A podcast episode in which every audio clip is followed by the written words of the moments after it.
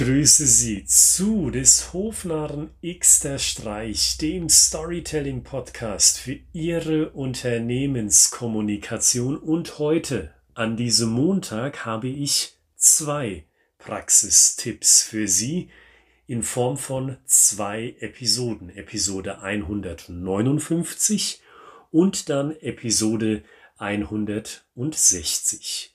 Warum? Weil aufgrund einer schwerwiegenden familiären Angelegenheit ist die Episode vom vorangegangenen Freitag ausgefallen. Und als Ausgleich gebe ich Ihnen die besagten beiden Episoden an einem einzigen Tag mit. Hier in Episode 159 geht es um das Thema Emotionen ausnutzen. Und dieser Praxistipp, wie auch der nächste, sind wieder entnommen aus meinem Fachbuch Storytelling im Vertrieb und zwar in der Weise, wir schauen uns hier und in Episode 160 einen bestimmten Teil von meinem Fachbuch an und über die Zeilen des Fachbuchs hinaus bekommen Sie einen zusätzlichen Praxistipp zu diesem Unterthema. Soll heißen, hier hören Sie einen Tipp, den Sie so im Buch nicht lesen können. Und der Link zu diesem Buch, der findet sich übrigens in der Beschreibung dieser Podcast-Episode und natürlich auch in der Beschreibung der nachfolgenden Podcast-Episode. Emotionen ausnutzen.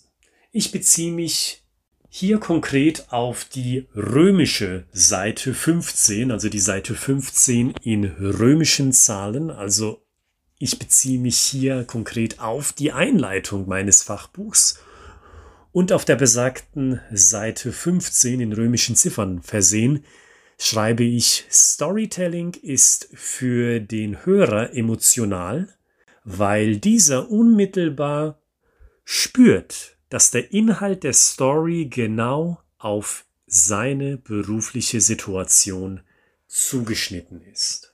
Storytelling ist emotional, muss emotional sein, muss also die Emotion anregen. Kennen Sie das? Finden Sie sich in dieser Situation wieder? Was sagen Sie dazu?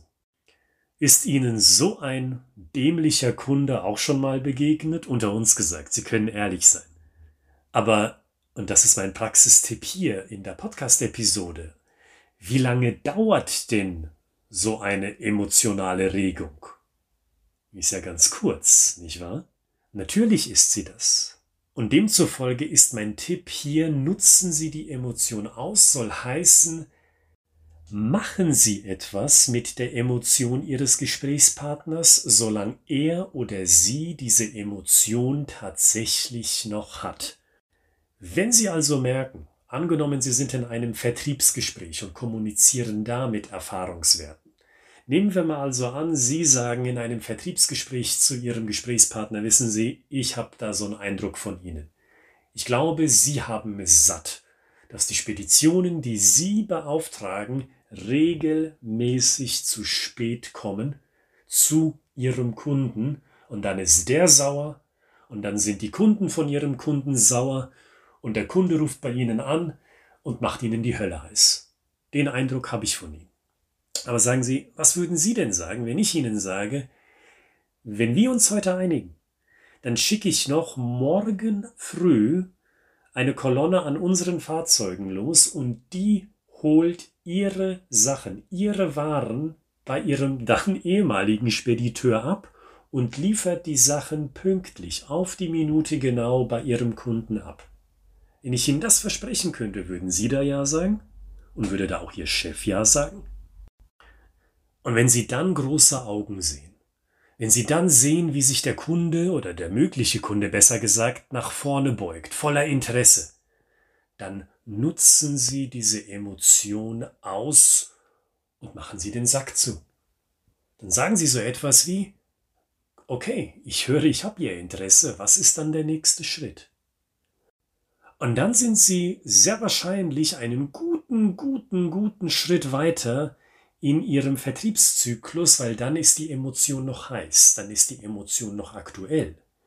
Und machen Sie es dann bitte nicht so, wie ich es einmal erlebt habe. Da war es nämlich diese Situation sehr ähnlich, so wie ich sie eben beschrieben habe. Und der Verkäufer, der macht den Sack eben nicht zu.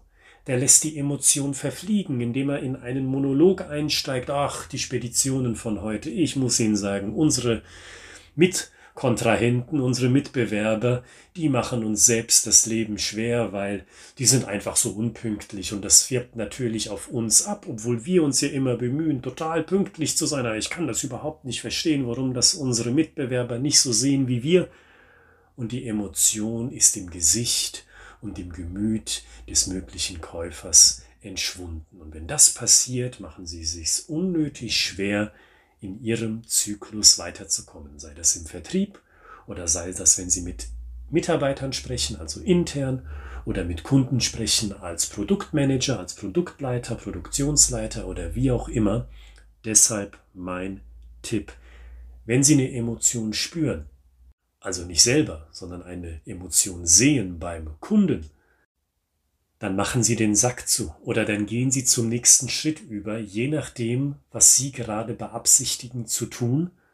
Weil wenn die Emotion heiß ist, wenn die Emotion noch da ist, dann hat Storytelling den Sinn erfüllt. Wenn Sie aber sagen, okay, Storytelling regt die Emotion an, aber Sie lassen den Moment verstreichen, dann sind Sie ja wieder auf einer Sachebene oder zumindestens auf einer neutralen Ebene angelangt und dann ja, dann hat Storytelling ihnen aber nicht viel gebracht. Also merken Sie sich für diesen Praxistipp Storytelling soll Emotionen anreizen, wie schon in der Einleitung von Storytelling im Vertrieb geschrieben, aber Sie müssen mit der Emotion, die Sie dann anregen bei Ihrem Gesprächspartner, auch etwas machen. Und zwar während die Emotion noch aktuell ist, noch heiß ist, noch durchlebt wird. Und mit diesem Praxistipp verabschiede ich mich aus dieser Folge, aber die nächste Folge, die steht ja schon gleich an. Das heißt, klicken Sie gleich weiter zu Episode 160 mit einem weiteren Praxistipp. Im Kontext des Buches Storytelling im Vertrieb und ohne weitere Vorrede sage ich, wir sehen uns in der nächsten Episode. Also, bis gleich.